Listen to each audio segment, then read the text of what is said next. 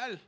Cinéfagos, banda cinéfaga, bienvenidos. Este es el primer programa del año 2019 del videoblog de revista Cinefagia. Yo sé que todos ustedes lo estaban extrañando. Nosotros, por supuesto, que también extrañábamos hacer estas eh, locuras, estas aberraciones cinematográficas.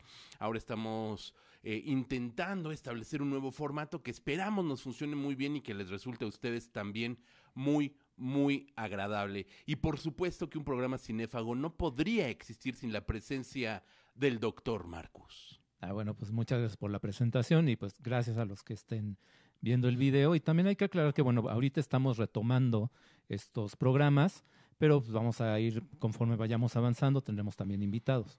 Sí, por supuesto, este es solamente el, inicio de una nueva aventura. Tenemos ya, mi querido Marco, tú bien lo sabes, 16 años en línea. Este año cumplimos 16 años en www.revistacinefagia.com y por ese motivo, bueno, hemos pasado por muchos otros programas de televisión, de radio, de videoblog, siempre hemos tratado de, presentar algo que no sea tan repetitivo de uno a otro, de una otra temporada, de un otro año, y en este 2019 pues vamos a estar también inventando, innovando, trayendo muchos invitados, y el primer invitado de este año, Marco, Sí, bueno, aquí lo tenemos en efigie porque pues, está, nos está acompañando desde la Blanca Mérida, pero en un momento más van a escuchar su voz. Nos referimos a el tercer cinéfago. Cinefagia desde sus orígenes hemos estado conformados por tres cerebros que se funden en uno solo. Somos una entidad tricéfala compuesta por el, ex, el queridísimo doctor Marcos, por su servidor José Luis Ortega y por supuesto por mi querido Rodrigo Vidal Tamayo que ha mutado en este ser extraño, mitad yucateco, mitad chilango de Tasqueña. Ya no sé exactamente qué, en qué te has convertido, Rosco. Pues ahorita mismo me estoy convirtiendo Rosquillo. en panucho porque me estoy embutiendo unos deliciosos panuchos con cochinita pibil, aprovechando que me encuentro acá en las tierras del sureste. Eh, y me estoy cocinando unas bombas también, pues aprovechando que está el clima a todo dar. Digo, estoy mucho mejor que ustedes. La verdad es que ustedes están muriendo de frío allá en, en la contaminada Ciudad de México. En cambio, yo tengo unos agradables eh, 25 grados más o menos ahorita. Entonces, estoy en el paraíso, literalmente. ¿eh? No, hombre, qué gloria. Querido Rosco, yo sé que, que eh, tú quisieras estar presente aquí en carne y cuerpo con nosotros, pero tenemos aquí una efigie que ya, ya la verás en línea, te verás a ti mismo cómo, cómo es que los aires y la comida yucateca, tanto pibil, te ha convertido en una entidad pues, monstruosa que muy probablemente seas parte de una de las fichas de eh, la segunda edición de Mostrología del Cine Mexicano. Eso también estamos por ahí cocinando algo bien divertido, ¿no, Marcus? Sí, así es. Bueno, es parte de los proyectos que tenemos eh, para este año. Eh, la parte editorial también, además del audiovisual y de, como siempre, la página web que seguimos actualizando cada semana.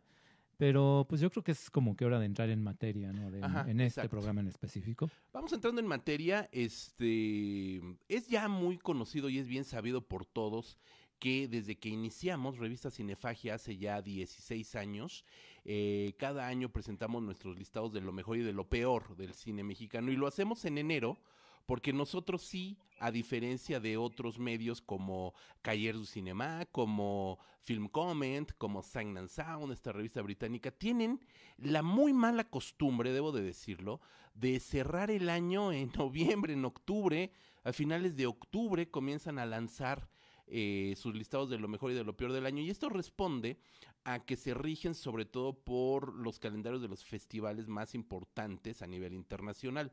Nosotros, cinéfagos de buena cepa, que nos gusta ir al cine, porque el cine se ve mejor en el cine y por supuesto también en computadoras, tablets, celulares, torrents y en todo donde podamos agarrarnos, porque el cine es para verse, no para guardarse, eh, pues hemos decidido desde un principio que cerramos el año el 31 de diciembre, como Dios manda. Y hoy hablamos eh, en vivo y en directo hasta Yucatán con Rosco, porque queremos, Rosco, que nos digas brevemente en www.revistacinefagia.com ya está publicada la lista de Rodrigo Vidal Tamayo de lo que él considera las mejores películas del 2018. Pero el día de hoy, Marcus, lo invitamos a que se sume con nosotros a este audio. Sí, exactamente, bueno. Perdón, como bien dices, José Luis, ya la pueden consultar mi, mi lista con lo que considero que es de, lo mejor de lo poco que pude ver el año pasado. No están para saberlo, pero bueno, ya este, entré a las filas de la paternidad y la verdad es que uno de los principales cambios que provocó en mi vida esto es que ya no puedo ir al cine cuando se me antoje, ¿no? Como antes.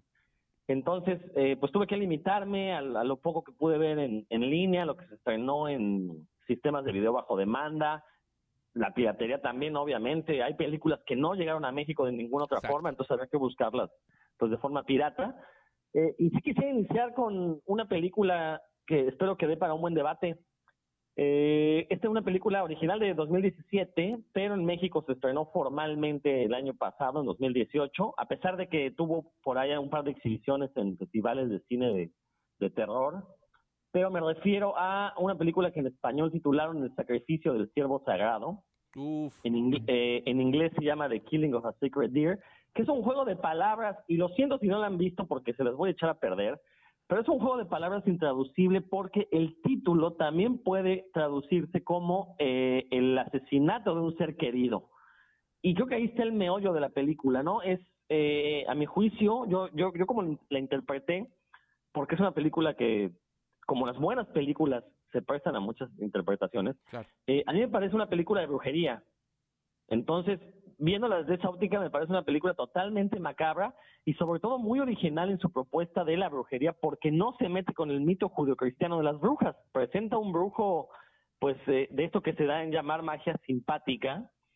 Y, y la verdad es que es una película aterradora cuyo mayor mérito yo creo es que es una película integral, porque tanto la música, la fotografía están hechas para contar la historia, son parte integral de la narración que nos presenta esta película. Es el director Yorgos Lantimos, eh, griego, conocido por películas infumables como Canino, como La Langosta, que ahorita que está en, Netflix eh, está causando revuelo porque a todo el mundo le está encantando. A mí, lo personal, me, me aburro un poco. Pero la verdad es que con esta del sacrificio del siervo sagrado he encontrado una de mis películas favoritas, yo creo que de los últimos cinco años fácilmente. Marcus, ¿tú viste el sacrificio del cielo sagrado? Eh, sí, sí, la vi, nada más que sí yo difiero un poco. No sé, no sé si así a ti también te gustó, si la consideras entre las mejores del año. A mí, bueno, y esto es, aplica para toda la obra de Lantimos, me parece como imitación Kubrick, como una, como más, eh, más forma que fondo. Y de hecho, incluso el título, esa referencia al mito de Ifigenia, que es de donde saca el, la cuestión del siervo sagrado, a mí me recordó mucho algo que decía este mm, ah, el director Chabrol, el director de este de la eh, francés de los años 60, que él decía, bueno, es que cuando tú haces una película y no tienes una idea muy clara de por dónde va, hay que echarle un ayudadito a los críticos y poner ahí un el título de un libro, este, algún elemento para que sepan por dónde va y cómo interpretarla, ¿no? Y esto lo menciono porque esa mención del mito de Ifigenia me parece como que muy gratuito dentro de la misma trama, ¿no? Es como una discusión este, de una tarea que hizo la hija que realmente no viene a cuento más que para eh, justificar el título. tampoco estoy diciendo que es una película eh, mal hecha ni aburrida tampoco, aunque pertenece sin duda a lo que es el, cine de arte, que, se, que muchas veces se rige por llevar un ritmo ahí muy demasiado pausado. Digo, en este caso pues, no, no es así, la película sí te atrapa desde el principio. Nada más que a mí, bueno, también tiene mucho que ver con que yo la vi hasta el fin de año cuando ya se había hablado mucho de esta película. Eso siempre afecta, ¿no? También siempre te genera expectativas, por más que uno eh, trate de blindarse al respecto.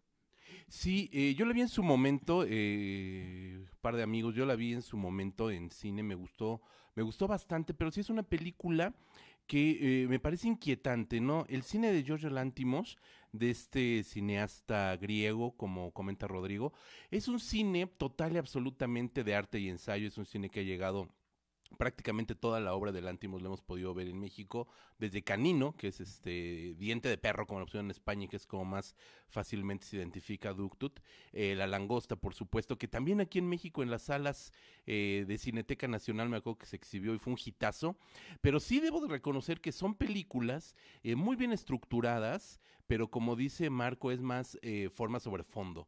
Y esta película, sobre todo de La Langosta, es la típica película eh, de galería de arte, en este caso, bueno, de la Cineteca Nacional, de estos, de estos cines de arte y ensayo, y es la, eh, ¿cómo decirlo? Es la típica película hipster de que, estamos acostumbrados ya a que nos presentan estos directores, ¿no? Dirigida eh, a un público muy en específico y a un público que también trata, yo creo que más allá de lo que realmente significa la película, le tratan de buscar eh, eh, mangas al chaleco, ¿no? Son películas que se prestan a interpretaciones variopintas y de ahí que cierto grupo de la crítica, cierto grupo del público se preste a juegos también de ponderar de más una película. ¿no? Creo que eso es lo que ha sucedido hasta Langosta. De hecho, creo que el sacrificio del siervo sagrado que, que no lo había considerado, fíjate, en mi, en mi top ten, aún no publico mi, mi, lista en Cinefagia. Yo creo que sí sería una película que entraría en las 10, no sería por supuesto la, la más importante del año a mi juicio, pero sí es una película que rompe de alguna manera un poco con esta eh, vacuidad del cine de, de, de de Georgios Lántimos y que sí trata de hacer algo un poquito más elaborado.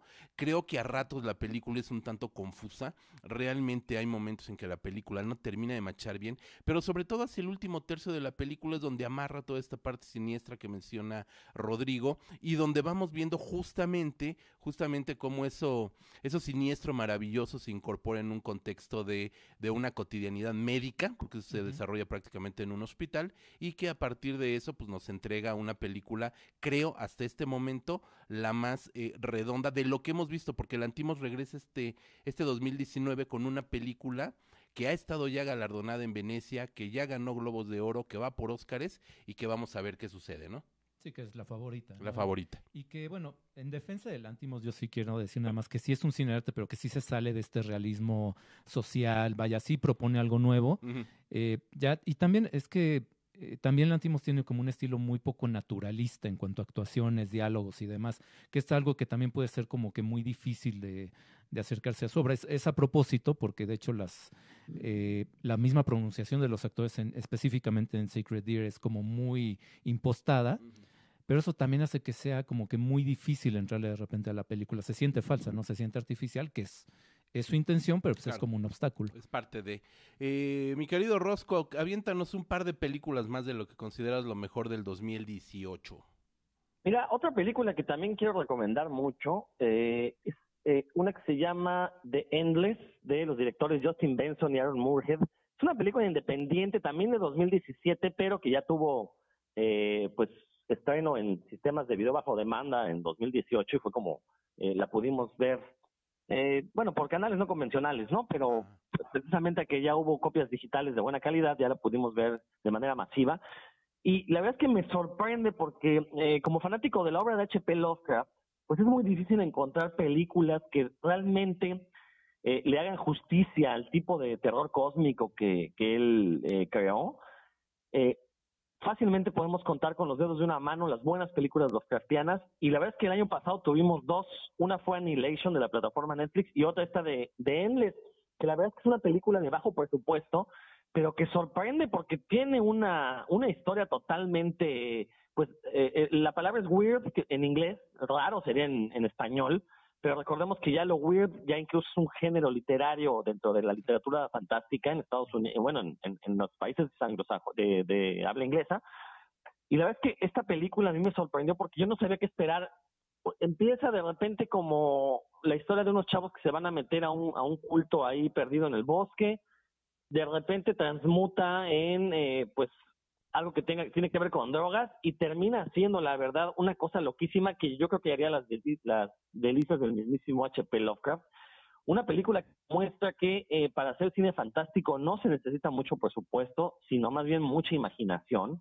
Y tiene efectos especiales la película, sí, sí le invirtieron por ahí una lana, pero la verdad es que son efectos más bien, eh, digo, no diría artesanales, porque sí están hechos por computadora, pero eh, vamos, no son, vamos, nunca sale una criatura de entrada, ¿no? Todo el terror eh, depende mucho de lo que nosotros nos imaginemos y también un poco de la situación que viven los personajes, ¿no? Sobre todo ya cuando se desvela el misterio de qué, qué está pasando realmente en la película, uno pues debe de, de, apretarse fuerte para no perder la cordura, ¿no? Como, repito, como le hubiera encantado al maestro Lovecraft eh, eh, que, que, fuera el, el, poco cine, ¿no? The Endless de Justin Benson y Aaron Moorhead directores también de una película muy chistosa que se llama Spring, que es como una comedia romántica Lovecraftiana. y la otra que es como, no diré precuela, pero ni tampoco diré que de él es su secuela, pero se me acaba de olvidar el título. José Luis, ¿tú te acuerdas cómo se llama la, la primera película de este dueto de directores? Híjole, no me acuerdo. No, la verdad es que sí, no nos pones en una se porque... Pues, se me, perdón, se me borró el título, pero bueno, son un díptico de películas, repiten algunos personajes, en realidad no es que la historia continúe una con la otra, eh, pero la verdad es que The Endless es un si les gusta el cine, el cine raro, el cine de terror, que aparte que no es efectista, que no es de sustos así, The Endless es una de las recomendaciones que les hago que lo que pude ver el año pasado. Pues mira, en los comentarios, ahora que, que, trepemos este, este video, vamos a poner la referencia a estas dos películas. Yo reconozco que no he visto The Endless y como toda la vida confiaré en tu muy insano juicio. Eh, Rosco, no sé si, digo, perdón, Marco, perdón, Marco, no sé si eh, tuviste The Endless. No, no, tampoco tuve oportunidad de verla, entonces pues vamos a confiar en lo que nos dice Confiemos, Rodríguez. Bueno, y es que esto también, este ejercicio cuenta como recomendaciones también, ¿no? O sea, si se nos pasó ver alguna película, si no tuvimos oportunidad, sobre todo este tipo de producciones más modestas que son este estrenos en video y que no tienen ese esa publicidad de un estreno de cine, pues vale como recomendación. Sí, además nada más de eh, decirle a nuestros lectores y en este caso a la gente que nos está viendo aquí en el canal de YouTube, eh, Rodrigo Vidal es uno de los grandes conocedores de la obra de Lovecraft, no solo en la literatura, sino también en las adaptaciones fílmicas que se han hecho y si Rodrigo nos nos propone esta película como una de las mejores adaptaciones al universo Lovecraftiano, yo definitivamente sí le creo. Sí te creo, Rosco no, precisamente del universo Lovecraftiano, pero que sí recupera mucho las atmósferas y el tipo de terror que, planteaba Lovecraft en sus escritos, ¿no? Ah, pues ahí está. Eh, algo que los, los fanáticos de Lovecraft siempre hemos dicho, no existen buenas adaptaciones de los cuentos de Lovecraft al cine, lo que existen son buenas películas Lovecraftianas que eh, le rinden homenaje a el tipo de terror que a él le gustaba escribir. Ah, pues mira, ahí está la apreciación. Tu tercera película, Rodrigo. Y bueno, ya nada más para despedirnos, eh, como buen comiquero no podía dejar fuera alguna adaptación de cómics. El año pasado hubo dos en particular que me gustaron mucho. La primera fue Deadpool, la, Deadpool 2, que la verdad me pareció una magnífica película de superhéroes, bastante original respecto a lo que nos plantea Marvel. Pero la otra es una cinta basada en un cómic que no es de superhéroes, que se llama I Kill Giants, del director Anders Walter. Y la verdad es que es una cinta que pasó desapercibida, no tuvo estreno en México, desgraciadamente eh, eh, hasta que también hasta que llegó a copias digitales se filtraron en la red fue que pudimos observarla y es una película maravillosa. Si conocen el cómic, la película captura la esencia totalmente. De hecho, casi no, no, no, no, le hace alteraciones a la historia original. Pero es una historia muy bonita porque es un rito de paso. Es, es una historia donde eh, eh, el meollo es por qué gente que no debería ser responsable de los actos de otras personas tiene que volverse responsable. La verdad, y el personaje principal es una niña adolescente, lo cual le da más fuerza a esta premisa. La verdad es que es una película maravillosa. Si tienen hijos adolescentes, hagan que vean esta película. Eh, hijos púberes, si ustedes mismos consideran que todavía tienen algo de juventud en sus espíritus, dense la oportunidad de ver I Kill Giants. La verdad es que, y sobre todo también pasó desapercibida porque eh, el, año, antepasado se estrenó esta película de un monstruo viene a visitarme, que comparte algunas este, cuestiones ahí dentro de la historia, tienen eh, algunas premisas similares, no, no, no, vamos, no van hacia el mismo camino, pero se parecen algunas cuestiones. Pero sin embargo, creo que la historia de Kill Giants es mucho más poderosa y la verdad es que eh, si no les deja destrozar el alma es que ya están muertos por dentro. De plano. Querido Rodrigo, muchísimas gracias. Es un gusto, como siempre, tenerte aquí. Yo espero que en tus próximas visitas aquí a la Capirucha eh, podamos tenerte y ya estés sentado aquí con nosotros discutiendo de todo tipo de cine. Claro que sí, por allá nos veremos y pues estaré atento a escuchar sus recomendaciones también de qué fue lo mejor que vieron este año. Las de Marco ya las pude leer ahí en la revista cinefagia.com.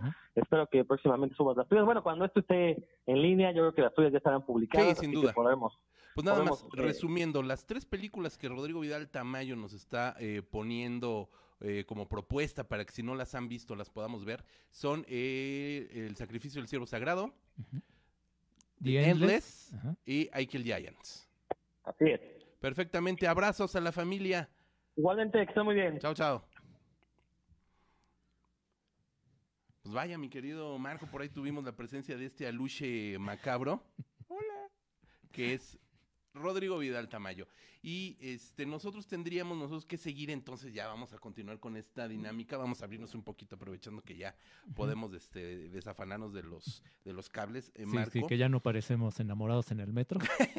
Exactamente, compartiendo audífono, escuchando bachata. Este, Marco, ¿qué nos propondrías? ¿Qué nos dices? Ya ah, podemos leer tus, tus listas, pero dime. Eh, sí. Bueno, yo quiero destacar tres películas. Una que es Suena muy rara la descripción porque, bueno, y curiosamente también se basa en un cómic, aunque es un cómic francés, un band de cine, que se llama La muerte de Stalin y que se basa en hechos históricos que tienen que ver con este dictador, porque no hay otra manera de llamarle, eh, sobre específicamente su muerte, todas las maniobras políticas que hubo en ese momento cuando no había un sucesor designado y todos los eh, miembros del círculo interno de Stalin empiezan a conspirar entre ellos para ver quién se queda con el puesto. Pero es una película que está contada en tono de farsa, que es lo que la hace muy interesante y muy divertida. Aparte, además de que es toda una lección de historia, porque obviamente se modifican cosas, obviamente hay cosas que son este, eh, modificadas cronológicamente, que, se, eh, que no corresponden en ese momento exacto, sino que habían pasado años antes y demás pero que a la hora de conjuntarlo te da una historia que es de lo más absurda, de lo más delirante, y donde curiosamente las cosas más raras, lo que uno pensaría que es inventado, son cosas que sí pasaron, ¿no? Cosas que, como por ejemplo, y esto es la primera escena de la película, eh, por ejemplo, que se está transmitiendo un concierto de piano de Mozart, y de repente cuando termina el concierto y todos están así muy contentos y aplaudieron y se están yendo a su casa, llama a Stalin a la estación diciendo, ah, me gustó mucho, me gustaría tener la grabación pero resulta que en la estación de radio no lo estaban grabando. Entonces lo que tiene que hacer el director de la estación es decir, a ver, regresense todos, vamos a tocarla de nuevo y ahora sí la grabamos y este y todo el mundo así jalando gente de la calle, que pues, la mitad del público ya se había ido porque es sino quien aplaude, ¿no? Entonces, ese tipo de cosas están en la película. Además, que es muy eh, curioso que tiene un rasgo de autenticidad en este aspecto, no está basada en hechos reales, pero es una película hablada en inglés, donde sale, por ejemplo, un elenco tanto de estadounidenses como actores británicos, y cada quien habla en su, en su acento personal. O sea, Steve Buscemi habla con su acento de Brooklyn, por ejemplo, ¿no? Que uno dice, pues qué raro, ¿no? tener este personajes rusos hablando con acentos muy, muy distintivos, pero funciona porque, vaya, eh, al ser la Unión Soviética, un país muy grande con gente de muchos países, había dentro del mismo eh, Politburo gente que hablaba con acentos distintos. Entonces, eso le da como que un toque auténtico, auténticamente falso, ¿no? Y hace que sea también como que muy convincente, porque además los actores no tienen que fingir un acento ruso como de caricatura, ¿no? Claro. Y la película, bueno, como ya mencioné, es una lección de historia.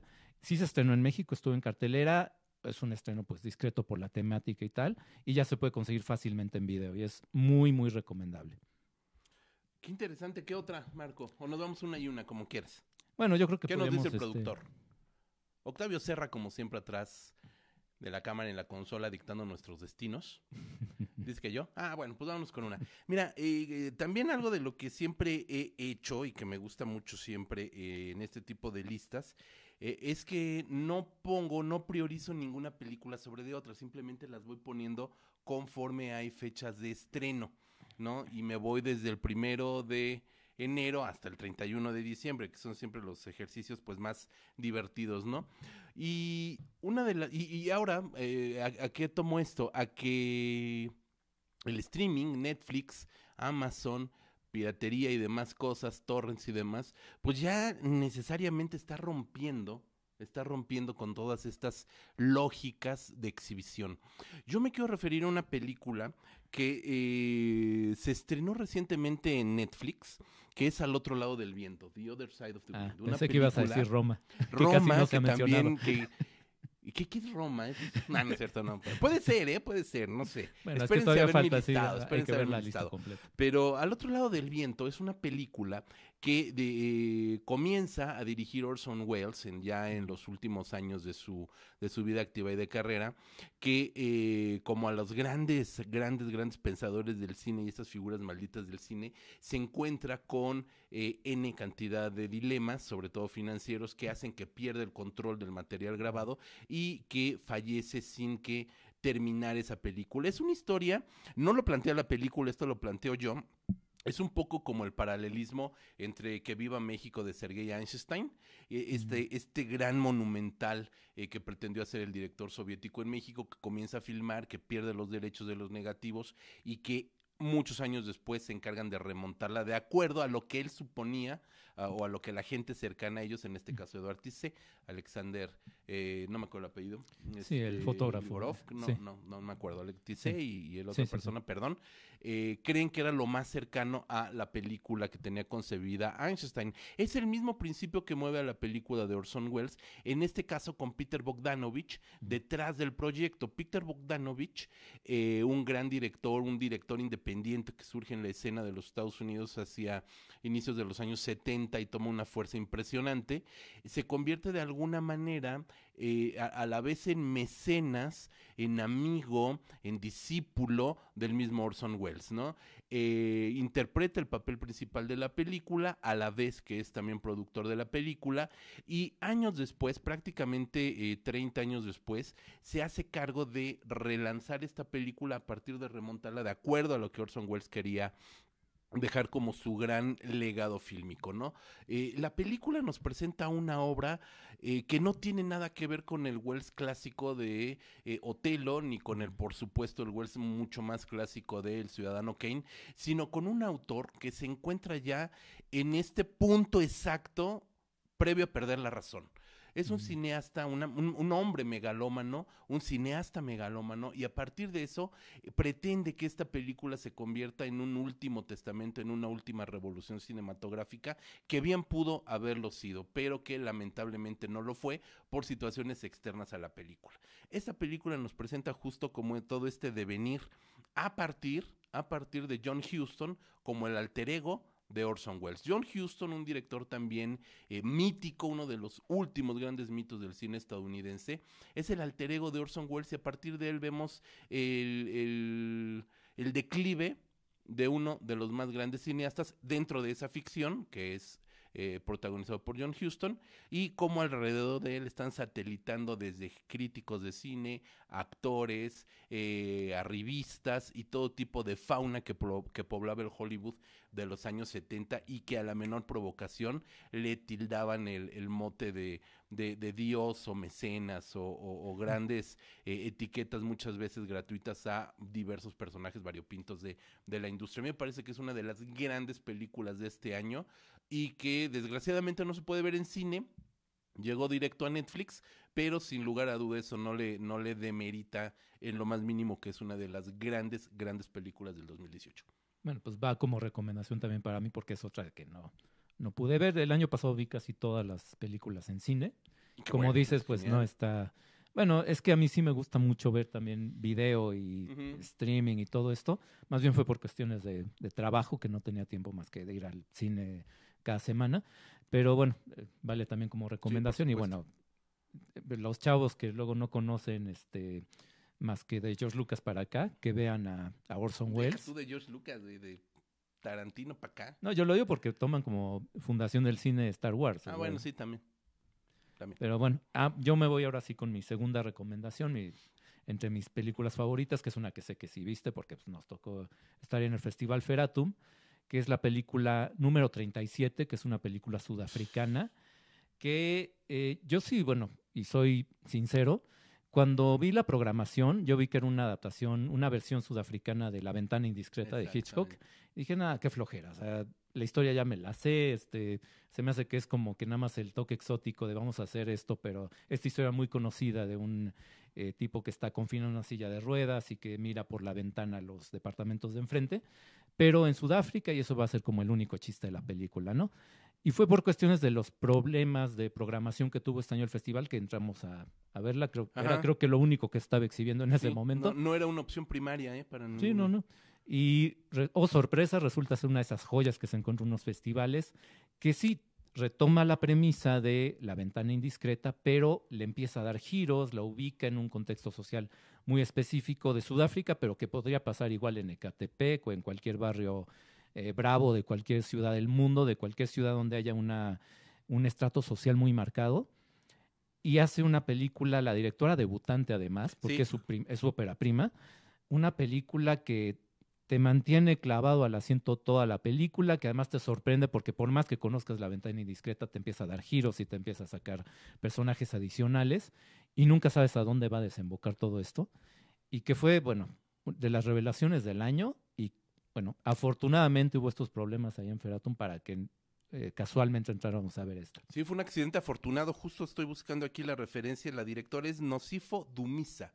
Nocifo Dumisa que nosotros tuvimos la oportunidad de eh, escribir la crítica y publicar la crítica en www.revistacinefagia.com y llegó a ojos de, Dumisa, ¿no? De hecho, por ahí nos estuvo tuiteando algunas cosas. Yo supongo que no la habrá entendido, pero la crítica evidentemente está escrita en español. Es probable que algo pudiera entender de español, pero cuando leímos o cuando leí algo de su biografía, pues hablaba de una, de una mujer, también es una historia bien interesante, de una mujer eh, de raza negra enfrentándose en Sudáfrica a un establishment cinematográfico totalmente adverso. Entonces, leer un poco la historia de esta directora y ver el producto final de esta ópera prima, que es número 37, es verdaderamente inspirador en el mejor sentido de la palabra, por supuesto, porque además eh, no nada más la manera en que rehace la película de Hitchcock, el guion de Hitchcock, una reelaboración al guion de Hitchcock, sino la manera técnica, la técnica tan pulida que nos presenta, porque evidentemente eh, respeta muchos de los cánones de la película original, que es estar situada al interior de un departamento, en espacios claustrofóbicos, pocas, eh, pocos escenarios, prácticamente ningún exterior, le da una, una soltura a la cámara también que me resulta verdaderamente fascinante. No, no sé de verdad si existe esta película, la oportunidad de verla ya en, en algún torrent o en alguna de otra manera. De otra manera no va a ser posible que la vean. Solo habíamos, habíamos poca gente en la sala en, en el Teatro Zenobio Paniagua de Tlalpujagua. Y pues desde aquí un abrazo también a, a Miguel Marín, a Naura Broquet por haber traído esta película que es extraordinaria. Sí, sí, que no tiene nada de fantástico, porque eso también hay que, hay que decirlo, ¿no? Siendo Feratum un festival de ciencia ficción, fantasía y terror, eh, número 37 no tiene elementos fantásticos, es más bien un thriller, pero qué bueno que les, les valió este, los programadores y que le incluyeron, porque de verdad que es una joya. Sí, abrazo, de verdad. Mira, mi segunda eh, recomendación, que supongo que todo el mundo ya vio y que es total y absolutamente comercial, pero que a mí me sorprendió bastante, pues fue ni más ni menos que Nace una estrella. Nace una estrella, eh, que también es una ópera prima, es eh, la ópera prima de Bradley Cooper, quien es el protagonista eh, de la película. Es, él es el protagonista, no Lady Gaga, ojo. Ojo, Lady Gaga está ganando los premios Oscar, pero el protagonista de la película es él. Y eso es justamente lo que me impresionó mucho de la película. El fin de semana de su estreno tuve la oportunidad de platicarla con mi nuestro, iba a decir mi gran amigo, pero en realidad es amigo de todos los niños, como Chabelo, es Jorge Grajales, que bueno, evidentemente no es como de las películas que nosotros identificaríamos con Jorge. Y la comenzamos a platicar, resulta que también eh, compartimos punto de vista.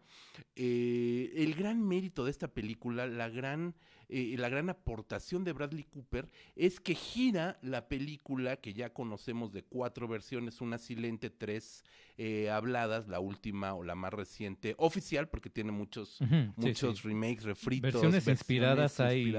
las que quieras. Eh, la última versión oficial, pues es la más conocida con Barbara Streisand, se centra justamente en el nacimiento de esta estrella que es ella y como Barbara Streisand con toda esa voz maravillosa que tiene y esa personalidad que arrastra a los escenarios, pues es el pivote de la película y alrededor de ella gira toda la trama. Aquí lo que nos propone Bradley Cooper no es el nacimiento de una estrella, sino el ocaso de otra. Y justamente es, yo me atrevería a decirla que es una especie de musical crepuscular, así como existe el western crepuscular, donde tenemos al héroe que está en las últimas y que está en declive hasta llegar a una expiación final. Eso es lo que nos presenta esta versión de eh, Nace una estrella y lo hace de una manera verdaderamente inspiradora. Independientemente de la aportación que hace Lady Gaga, que en lo personal me gusta su actuación, me sorprende su actuación eh, la primer, el primer musical que ella tiene en este pequeño cabaret interpretando la vida en rosa me parece magistral y a partir de ahí cómo se va construyendo la historia para narrar la destrucción física y moral del personaje masculino. Es lo que potencia esta historia, esta historia a niveles donde no lo logró ni siquiera la película de Chris Christopherson y Barbara Streisand. Sí, bueno, yo nada más quiero añadir que además tiene un discurso muy interesante la película porque este es como este contraste entre el predominio del rock, un poco mezclado con country, que representa el personaje masculino, con el surgimiento de un pop ya como en la época de Beyoncé, ¿no? De, donde ya lo que predomina es el pop o el pop optimism, como llaman en Estados Unidos, cuando parece que el rock ya perdió fuerza y todo tiene que ver con algo ya más prefabricado, ¿no? Y con un discurso eh, que tiene que ver también con lo plástico, pero al mismo tiempo como en el feminismo. Entonces, esto también le da una, una dimensión adicional a la película, ¿no? Que es, sí, es un melodrama y es una cuestión así, este, muy en el estilo del viejo Hollywood, de, eh, más basado en personajes, con un ritmo además un poco más pausado, ¿no? No es estas películas de superhéroes o de animación que te saturan de cosas, sino que esta se toma el tiempo de contar su historia. Eh, yo no la incluí entre mis 10 películas, pero pues la, incluiría sin problemas en un top 20. Entonces, vaya, pues sí, de acuerdo en todo lo que dices, sí, pues finalmente son como esas pequeñas eh, diferencias, ¿no? Que también es lo que enriquece mucho este, este tipo de ejercicios. Sí, por supuesto. Estamos llegando ya al final de este primer programa de nuestro videoblog Cinéfago. Eh, Marco, ¿cuál sería tu tercera y última aportación? Evidentemente en www.revistacinefag está tu lista completa, pero ¿cuál sería tu tercera aportación? Bueno, yo tengo que mencionar una de terror, que sin ser, digamos, exclusivo de lo que manejamos en Cinefagia, pues es como el, nuestro género favorito. Eh, no sé si tú también la incluiste, pero es eh, Hereditary, La herencia del diablo, que otra ópera prima de Ari Aster en este caso, pero qué, qué barbaridad de película, de cómo te atrapa desde un principio, desde el primer momento, instante, las primeras imágenes. Eh, ahí sí yo diría que es una influencia de Kubrick, pero muy bien asimilada, porque y también influencia Polanski, influencia a estos grandes directores, pero eh, convirtiéndolo en un discurso propio. Además, eh, también un poco nutriéndose de películas recientes como Babadook, porque tiene que ver con el terror familiar, con ese terror cotidiano de la convivencia, de lo, eh, de lo difícil que puede llegar a ser una relación personal. Hay un elemento sobrenatural, pero incluso si no lo tuviera, esa relación enfermiza que tienen todos esos personajes, es, eh, es algo que además eh, muy sobrecogedor, porque además tiene escenas de terror muy bien logradas, muy efectivas desde el principio. ¿no? Y sí, sí este sí te genera una inquietud bastante fuerte desde toda la película con esos giros que tiene. Yo sé que mucha gente considera que el final es exagerado. Yo creo que era necesario para rematar, digamos, para, eh, para concluir adecuadamente. Y sí, es, eh, es como delirante, es como ya proyectándose hacia un nivel de narración, digamos, como que no es tan mesurado como esas primera una hora cuarenta, tal vez. Pero yo siento que remata muy bien lo que es la historia. Sí, a mí me parece una historia eh, redonda. La verdad es una película, tengo muy poco que, aportar más de lo que ya dijo Marco. Es una ópera prima extraordinaria, es una ópera prima que también le debe mucho a la presencia de Tony Collette, que es la actriz protagónica, la madre de familia que, que, va a regir un poco todo lo que sucede en esta, en esta película. Y bueno, tiene unas presencias verdaderamente sobrecogedoras, ¿no? Y tiene también este pequeño gag muy a la, muy a la Hitchcockiana de matar uno de los personajes principales que creemos que va a ser el, motor de toda la película. Y cómo a partir de esa desaparición se potencia aún más el terror. Eh, con un personaje que nosotros sabemos ya desapareció, que no está ahí físicamente pero cuya aura se va mm. convirtiendo en esta nube negra, tormentosa, oscura, que va a desatarse sobre esta familia. Es una película extraordinaria. Yo esperaría ver qué sigue de este director, porque sí, sí, sí dejó la vara muy alta ¿eh? con esta ópera prima. Sí, a ver si no le pasa como a tantos que debutan con una obra extraordinaria y tienen ese bajón ¿no? en la segunda obra. Digo, también es muy difícil mantenerlo, pero es que ahí el problema es que para que un director de este tipo se consolide y tenga una carrera comercialmente exitosa, sí depende mucho qué pasa con su segunda película, ¿no? Si le va igual de bien, bueno, vamos a tener Ari Aster para rato. Afortunadamente la película funcionó en los dos sectores, en la crítica y en público que pocas veces pasa ¿eh? que el público y la crítica estén de acuerdo. Yo cerraría este programa nada más muy brevemente con una de las películas que sí pondría yo en el top 5 de mi top 10, que es Pájaros de Verano una mm. película de Ciro Guerra, que es una película que no tiene nada que ver con esto, esto que siempre nos endilgan a Marco y a mí, que somos, eh, que nada más vemos cine de terror fantástico y naco. No, en realidad vemos de todo, lo que pasa es que muchas veces eh, pues omitimos hablar de él, ¿no? Eh, Pájaro de Verano es la más reciente película de Ciro Guerra y nos presenta un momento histórico muy interesante que es el auge, el inicio y el auge de un cártel familiar colombiano de trasiego de marihuana. ¿No? Y lo que me resulta verdaderamente impactante es ver la manera en cómo, con una maestría y una sutileza que está exenta de todas las narcoseries que ahora hemos visto por televisión, que van desde, desde el Cártel de Sapos o La Reina del Sur, que fueron los pioneros, hasta la más reciente temporada de Narcos en Netflix. Tenemos un arco narrativo de, de, narcotraficantes donde vemos eh, eh, su vida sexual, su vida amorosa, donde son catalogados casi casi como héroes, donde plantean una, un heroísmo que muy poco tiene que ver con la realidad, un poco santificando la figura y haciendo eh, evidentísima, me atrevería a decir, esta figura o esta necesidad de llegar a ser como una de estas figuras eh, del narcotráfico, muy alejado de esa estética y de ese punto de vista, Ciro Guerra nos entrega una película donde la necesidad eh, real de un hombre eh, pobre que tiene que juntar dinero para una dote nupcial en medio de eh, la provincia eh, colombiana con los usos y costumbres propios de los nativos de este de Colombia necesita necesita dinero. Y cómo se le hace fácil comenzar a vender marihuana porque hay por ahí perdidos en el pueblo una banda de, de hippies estadounidenses que consumen marihuana. Y dices pues por qué no si ahí está y se las puedo vender y voy a sacar el dinero para pagar la dote pues va pero cómo todo eso se va convirtiendo en una serie de círculos concéntricos hasta desplegarse una, una tragedia shakespeariana, ¿no? Perfectamente elaborada. Creo, aún se encuentra todavía en algunas pantallas, todavía vi que estaba por ahí en el Centro Cultural Universitario, no sé si todavía se encuentra en Cineteca, en algunas salas de arte, sobre todo se encuentra esta película de Ciro Guerra, que ojo, es una de las candidatas al Oscar a Mejor Película en Lengua Extranjera. Ojo, ¿le podría ganar a Roma? Sí, sí le podría ganar. Y si le gana, nadie absolutamente va a poder decir que no es total y absolutamente merecida. Bueno, yo no la vi porque pues, se estrenó a fines de año, justamente un par de semanas antes de que concluyera el año. No, no tuve tiempo de verla, no he tenido tiempo de verla más bien. Pero la que sí vi fue la obra anterior de Ciro Guerra, que es El abrazo de la serpiente, que esa en mi listado del año anterior yo la puse también entre las 10 favoritas, porque es una obra también extraordinaria, tiene que ver con la colonización cultural, con la cultura indígena, eh, transcurre en dos tiempos narrativos, una película casi enteramente en blanco y negro, que aparte es crucial eso, pero es que ya desde entonces veía que Ciro Guerra tenía, vaya, sí traía con qué, ¿no? O sea, sí no es como otros directores inflados, vaya, es un director que sí tiene un talento innegable, aunque en este caso codirige con la que fue su productor en esa otra película. Sí. sí, sí, Y es una película que tiene una mínima parte de producción mexicana. Entonces es una película 90, 85, 90% colombiana, 10, 15% mexicana, producida por Nicolás Celis, el mismo productor de Roma. Mm. Así es que, pues también unas felicitaciones a Nicolás Eli, porque tiene por ahí dos, dos buenas ventanas para hacerse del Oscar a la película en lengua extranjera. Marco querido, yo creo que ya es momento de despedirnos.